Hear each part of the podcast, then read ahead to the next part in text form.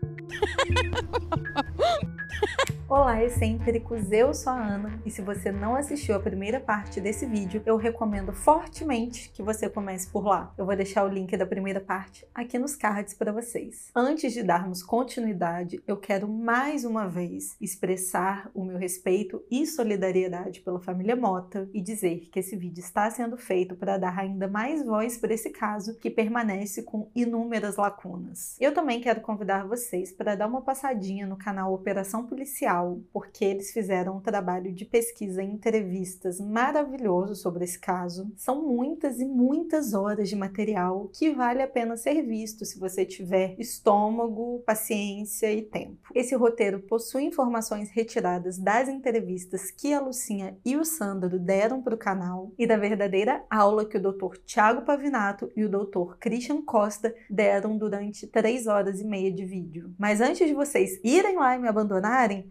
esse vídeo até o final, deixem seu like, comentem, compartilhem com um amigo. Vamos lá? Após quatro anos dos acontecimentos de 10 de dezembro de 2015, a impressão que a família tinha era que o caso estava seguindo rumo ao esquecimento. Toda hora trocavam o delegado responsável pela investigação, o colégio não colaborava, a polícia não falava nada com eles. Então é quando a Lucinha decide novamente viajar até o Recife para falar com o governador. E isso aconteceu em agosto de 2019. Ela vai até ele para pedir a federalização do caso caso, isto é, tirar a investigação das mãos da Polícia Civil e colocar nas mãos da Polícia Federal. Isso porque a família acredita que a Polícia Federal tenha muito mais recursos e tecnologia para poder desvendar o caso. Isso não quer dizer de forma alguma que a Polícia Civil de Pernambuco seja incompetente. Muito pelo contrário, no decorrer dos anos tiveram muitos profissionais realmente comprometidos com o caso. Só que é uma polícia que não tem total autonomia. O caso sofreu sofreu muitas interferências políticas com todas as trocas de delegados, e sem contar que a tecnologia da Polícia Civil do Pernambuco não é lá das melhores. Em 2015, a infraestrutura deles era bem capenguinha, e toda a modernização que aconteceu foi por conta do caso Beatriz. Só que depois dessa última visita ao governador, mais uma vez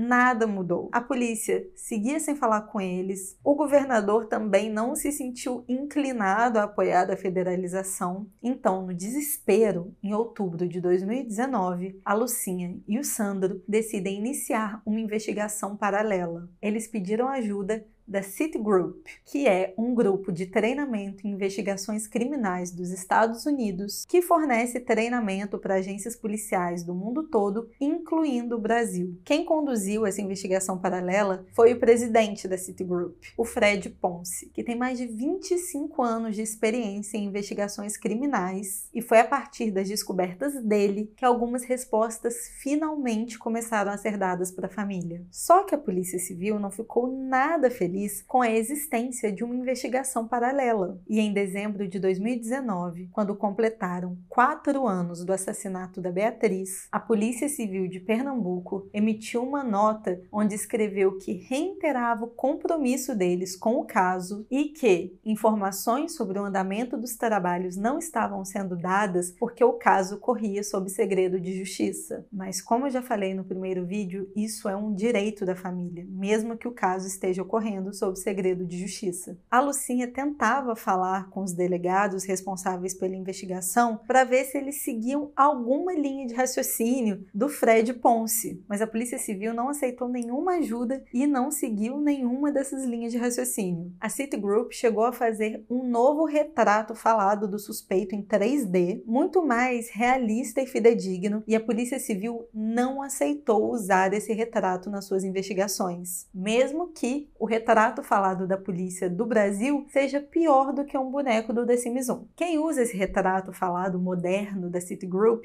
é a família e a mídia. Mas apesar de todos esses entraves e essa não comunicação, a Lucinha conseguiu criar ao longo dos anos uma grande rede de apoio de policiais de Petrolina e das cidades próximas que a escutam, a ajudam e passam informações para ela de forma anônima. O Fred Ponce sempre insistiu insistiam na ideia que o assassino da Beatriz é um pedófilo, um criminoso sexual, que inclusive já poderia estar preso por ter cometido um crime semelhante no estado do Pernambuco ou nos estados vizinhos. Ele também sempre defendeu a ideia que deveria ser feito um cruzamento de dados entre o material genético encontrado na arma do crime com o Banco Nacional ou Estadual de Perfis Genéticos. E pasmem, até 2022 isso não tinha sido feito. A Citigroup ofereceu ajuda ao governo de Pernambuco através do consulado americano, oferecendo tecnologia e treinamento de pessoal sem cobrar nada, e tudo o que eles receberam foi um longo longo e imenso silêncio do governador de Pernambuco e da Polícia Civil. Quando o consulado americano não obteve resposta, a Lucinha e o Sandro começaram a se preparar fisicamente e emocionalmente para o maior protesto que eles fariam até então. Uma caminhada de 720 quilômetros de Petrolina até o Palácio Campo das Princesas em Recife, para mais uma vez falarem sobre a omissão da polícia e do governo no caso e pedirem a federalização para o governador. E, gente, a entrada da Citigroup, no caso, juridicamente falando, envolve muita coisa. É muito mais complicado do que parece, afinal de contas, quando a gente está falando de poder público, nada é simples. Então, eu não vou entrar em muitos detalhes por aqui, porque eu não sou advogada nem especialista em administração pública, mas eu sei que não dava para eles simplesmente entrarem no caso e terem acesso a informações confidenciais, mas o governo e a polícia podiam ter respondido isso para a família, explicar por que isso não poderia ser feito juridicamente, mas eles nunca deram retorno e ainda por cima depois falaram que esse contato nunca foi feito, que era mentira do consulado americano, sendo que o consulado americano tem prova sim que eles entraram em contato. Então teve muito descaso e insensibilidade com essa família. Se a Polícia Civil informasse e atualizasse a família Mota sobre sobre o andamento das investigações, muito provavelmente eles nunca teriam recorrido a uma investigação paralela. No momento do desespero, a única pessoa que ajudou eles a terem uma noção do que estava acontecendo foi o Fred Ponce. A Lucinha chegou a escrever uma carta para o Vaticano, gente. Esse era o nível de desespero dessa mãe. Como o colégio é uma instituição católica, ela escreveu para o Papa Francisco pedindo que ele a ajudasse com o colégio, para que eles colaborassem com as investigações.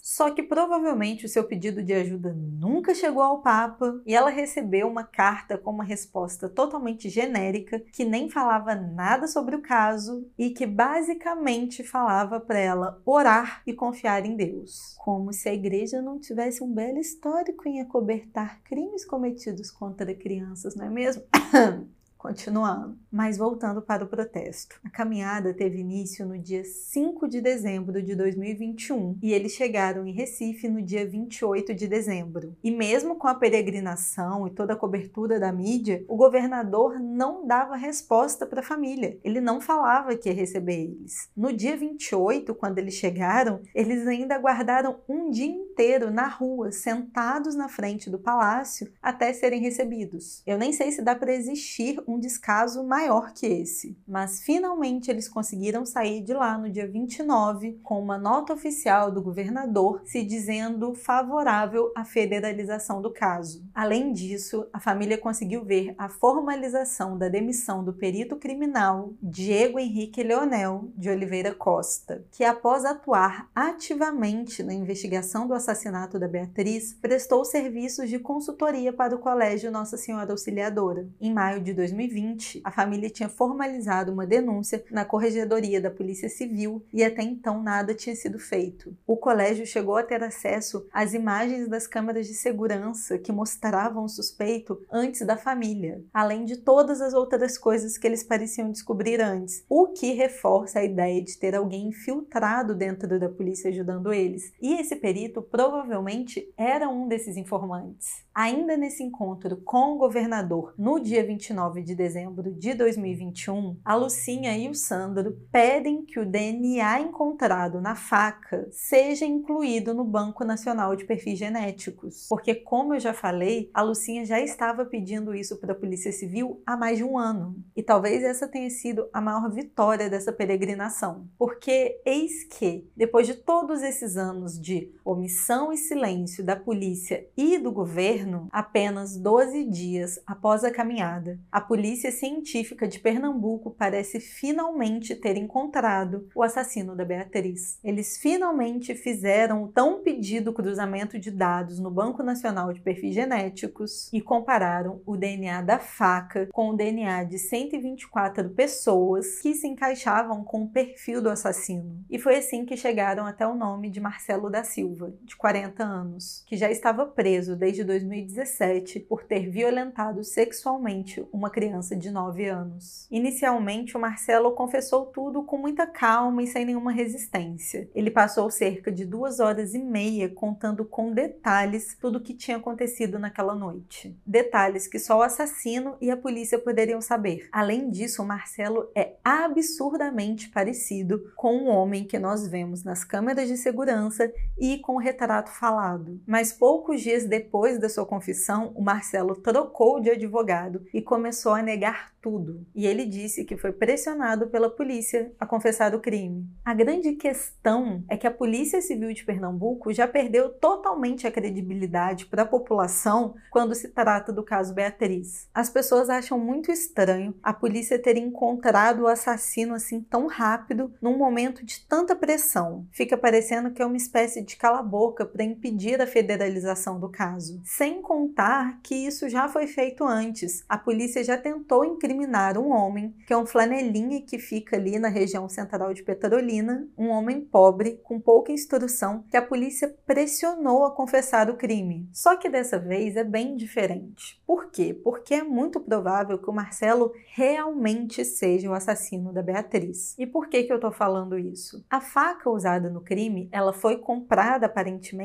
para o crime. Por isso, só existiam dois DNAs na faca: o DNA da Beatriz e o DNA mitocondrial do Marcelo. E DNA mitocondrial é praticamente impossível de ser plantado. Então é muito provável, é quase certeza que o Marcelo realmente segurou essa faca. Mas isso não anula o fato de que foi uma manobra rápida da polícia para dar um cala-boca na família. Uma coisa não anula a outra. O grande X da questão, o grande elefante branco no meio da sala, é a motivação do Marcelo, que não está clara. No seu depoimento, ele conta que estava ali naquela noite porque precisava de dinheiro para voltar para sua cidade e que ele acabou entrando na escola, viu a Beatriz, a Beatriz teria se assustado com a faca e por isso que ele matou ela. Só que apesar dele ter dado descrições muito precisas do dia do crime, outras informações não fazem sentido nenhum. O Marcelo mente descaradamente em vários momentos do seu depoimento, deixando a gente com mais dezenas de perguntas. Por exemplo, ele deu a entender que ele estava numa situação quase de pedinte, que precisava voltar para casa. Só que ele não estava parecendo uma pessoa que estava dormindo na rua. Ele inclusive estava bem arrumado, com uma camisa de botão. Ele tinha um celular que ele conta que jogou fora depois e que não se lembrava nem do número e nem da operadora, o que é muito estranho porque ele se recordava com detalhes de mobílias do colégio, mas não se lembrava nem da operadora do celular dele. É bastante estranho isso. Como que a Beatriz teria se assustado com a faca dele, que ele disse em depoimento que só estava carregando para se proteger, sendo que a faca estava na meia dele, porque a gente viu isso nas imagens de segurança. Se ele só precisava de dinheiro, não teria sido mais fácil ele furtar ou assaltar alguém na rua? Ele não estava caminhando sem rumo. Ele foi direto e reto na escola, mesmo passando por outras pessoas na rua que ele poderia ter pedido dinheiro ou simplesmente assaltado. Ele entrou na escola, matou a Beatriz e saiu. Ele não roubou nada. Após o crime, ele deveria ter ficado completamente sujo de sangue, correto? Como que ele saiu da escola sem nenhuma câmera pegar ele? Porque se um homem saísse ensanguentado pela rua, alguém teria visto, teria gotas de sangue no chão, alguma coisa. O que reforça a teoria da sala do balé, porque ele poderia ter matado a Beatriz ali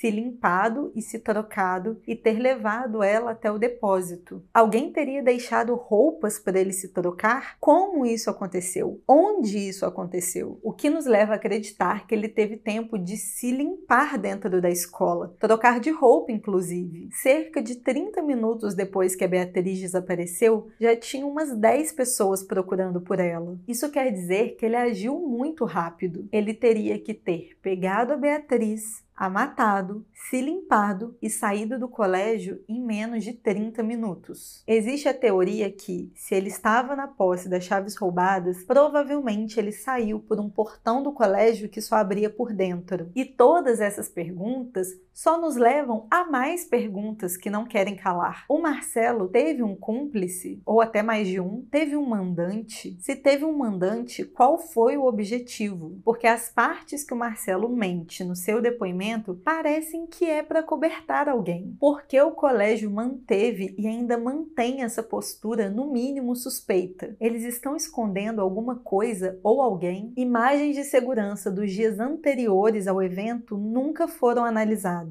nós não sabemos se o Marcelo ou outra pessoa já estava rondando o colégio nos dias anteriores, nem se pais, alunos, ex-alunos e funcionários do colégio agiram de forma suspeita nos dias anteriores. Nós nem sequer sabemos quem são os ex-alunos que colocaram fogo no depósito. Se a polícia tem essa informação, nunca foi passado para a família. O incêndio do depósito, o roubo das chaves e o assassinato da Beatriz estão ligados? A faca foi deixada na cena do crime propositalmente ou não. Quer dizer, gente, ainda tem muita coisa para ser descoberta nesse caso e é por isso que ele segue sendo um caso não solucionado, mesmo que o assassino tenha sido pego. E pelo incrível que pareça, a Lucinha e o Sandro descobriram pela mídia que a polícia estava com o principal suspeito do assassinato da filha. Eles não tiveram a delicadeza de comunicar à família antes, mesmo depois deles terem percorrido percorrido 720 quilômetros a pé para pedirem um mínimo de respeito e consideração. A polícia ainda não permitiu que eles entrassem na coletiva de imprensa. Então, dá para entender, é totalmente justificável a raiva que a família Mota tem da Polícia Civil de Pernambuco, porque basicamente, é sério, eles são os escrotos. Após o Marcelo voltar atrás e dizer que é inocente, o deputado estadual de Pernambuco, Romero Albuquerque, do PP, formalizou um pedido para a instalação de uma uma comissão parlamentar de inquérito do caso Beatriz. E a Assembleia Legislativa de Pernambuco tem pressionado a deputada estadual Gleide Ângelo, do PSB, para votar a favor da abertura da CPI. Mas por que o voto da Gleide é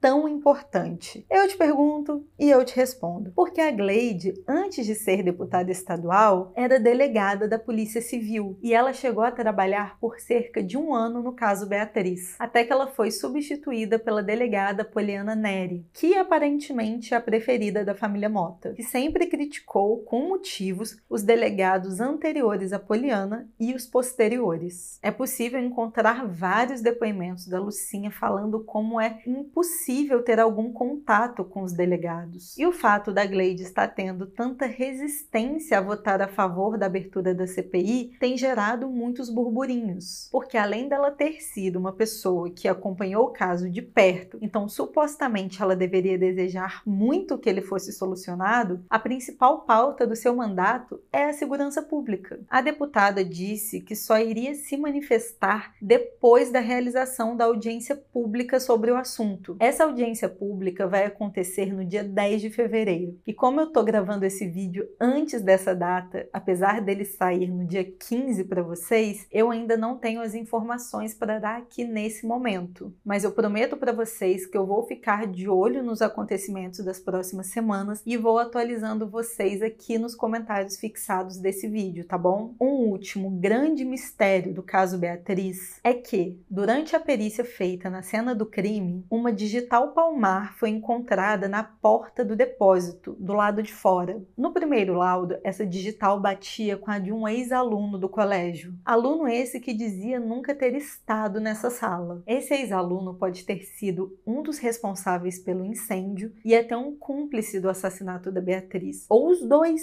se tudo isso tiver relação relacionado. Essa pessoa nunca foi investigada. O delegado disse na época para Lucinha que, como o menino colaborou muito com as investigações, então ele estava liberado. Ele foi descartado, como se uma coisa tivesse a ver com a outra. Inclusive, existe um vídeo desse ex-aluno no dia da formatura, do momento que a Beatriz desce para ir beber água. Ele está extremamente tenso, nervoso e fica olhando de um lado para o outro, como se estivesse vigiando ou vendo, marcando tempo, alguma coisa. É muito suspeito. Afinal de contas, ele estava no meio de uma celebração, de um evento festivo. Por que, que ele estaria tão tenso? E por fim, apesar do Marcelo ter uma ficha criminal, ele nunca fez nada parecido antes. Ele já tinha sido preso por furto e roubo em 2008 e é provável que a menininha de 9 anos que ele violentou sexualmente em 2017 não tenha sido a única. Mas ainda nada disso é sequer semelhante ao que ele fez com a Beatriz. Ele não abusou sexualmente da Beatriz, apesar de ter histórico de ser um criminoso sexual, o que nos deixa ainda mais uma pergunta sobre a motivação. Infelizmente, apesar de todos os esforços da família para que ocorra o deslocamento de competência da Justiça Estadual para a Justiça Federal, a única pessoa nesse país inteiro que pode pedir pela famosa federalização do caso é o Procurador-Geral da República, o Augusto Aras e isso só pode ser feito se for comprovado que o Estado do Pernambuco violou os tratados internacionais de direitos humanos que o Brasil faz parte. E depois disso, o caso ainda precisa ser aprovado pelo Superior Tribunal de Justiça. E desde 2004, que foi quando começou a ser possível fazer o deslocamento de competência, pouquíssimos pedidos foram feitos pelo Procurador-Geral da República e apenas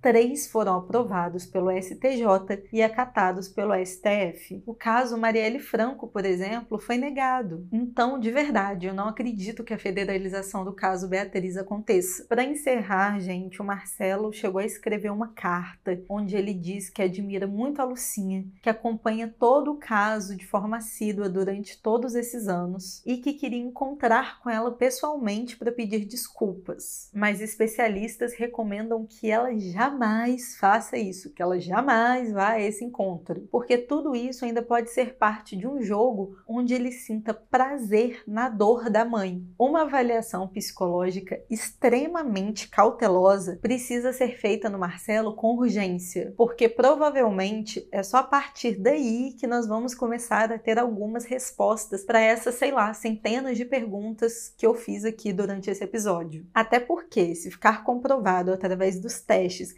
que o Marcelo não tem nenhum distúrbio psíquico, existe uma grande chance do crime ter sido encomendado e que o Marcelo tenha sido contratado como um matador de aluguel, provavelmente para enviar uma mensagem para alguém ou para a própria instituição. Talvez era para ter sido uma outra criança, filho às vezes de um magnato, um poderoso ali que mexia com coisas perigosas, talvez. Só uma observação. Eu recomendo muito que vocês assistam o filme O Nome da Morte Morte, que eu já indiquei em um podcast aqui do clube. Esse filme conta a história real de um matador de aluguel que matou mais de 800 pessoas e saiu ileso. Hoje em dia ele está aposentado, vivendo num sítio que ninguém sabe onde fica. Esse cara matava a mando de pessoas muito importantes no Nordeste. E eu fiquei lembrando muito desse filme durante a pesquisa para esse vídeo, principalmente porque os pais da Beatriz acreditam que sim, o Marcelo pode ter sido contratado por alguém para fazer isso. Eles não acreditam que ele simplesmente tenha entrado lá por vontade própria, sem ajuda de ninguém, para fazer o que fez só porque ele era, sei lá, tipo um psicopata ou alguma coisa do tipo. O filme está na dona Netflix, então por favor, assistam. Mas por fim, gente, a verdade é que existem tantas linhas de investigação e potencial para esse caso que nós só podemos desejar que os investigadores consigam fazer o seu trabalho, que parem de bagunçar propositalmente um caso que provavelmente já poderia ter sido solucionado há muito tempo, mas parece que existe um esforço para não solução. Eu já falei aqui antes e eu repito, a família Mota